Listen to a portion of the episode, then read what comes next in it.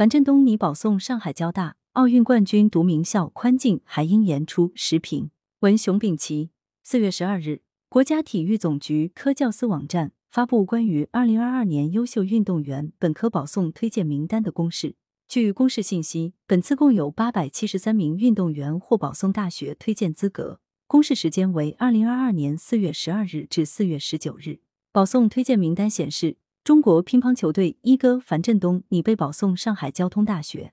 根据教育部等有关部门规定，二零二二年中学生学科奥林匹克竞赛国家集训队成员、部分外国语中学推荐优秀学生、公安英烈子女、退役运动员等人员仍具备高校保送资格。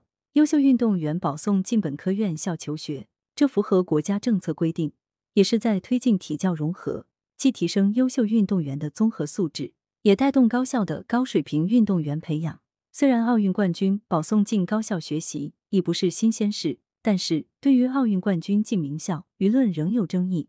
有人认为这是高校降低招生标准，是谤明星；有人则质疑这是奥运冠军赢家通吃，这还是用单一的唯分数论。评价高校招生，奥运冠军进高校深造，这体现了高校的多元招生。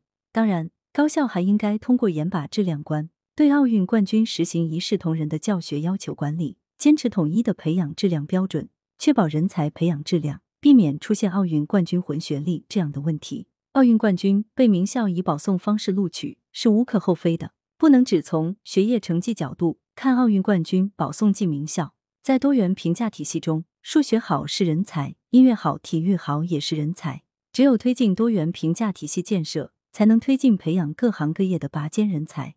美国高校对申请学生的评价有多达十多项指标，其中申请学生的体育特长表现权重甚至超过 SAT 学术能力评估测试的权重。这种多元评价体系也促进高中学校重视学生的个性特长培养，学生和家长也更重视发展兴趣与特长。我国高校也通过高水平运动队招生来关注培养有体育特长的学生，但其中存在少数学生把这作为进名校跳板的问题。对此，我国应逐渐提高对高水平运动队的招生门槛，防止有学生把这一招生渠道作为曲线高考路径。这一问题在奥运冠军身上并不存在，因为要走通通过获得奥运冠军保送进名校这条路难度不小。单从学业角度看，奥运冠军保送进大学属于宽进，他们的学业成绩要比学校通过高考录取的学生的成绩低很多。而大学对学生的培养强调的是学业成绩，要求所有学生都必须完成规定课程的学习，获得毕业所需要的学分。这就需要高校坚持做到严出，要求通过保送渠道录取的奥运冠军、退役运动员们必须和其他学生一样。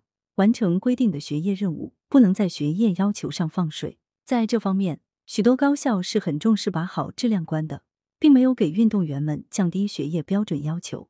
如姚明二零一一年保送进上海交通大学读本科，高数这一门课程曾重修两次，第一次只考了三十八分，当时还引起舆论关注。事实上，姚明高数挂科太正常不过了。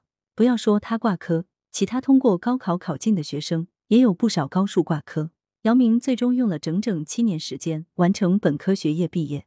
对于不同招生渠道录取的学生，实行同样的毕业标准，严把出口关、毕业关，也才会引导学生和社会转变对上大学的看法。不能只看重被大学录取，更要看重大学的求学过程，强调对学生的过程管理与过程评价，严把质量关。这不但有利于提高大学培养质量。还可以推进大学的招生改革，建立更多元的评价体系，选择适合本校育人标准的有个性特长的人才而育之。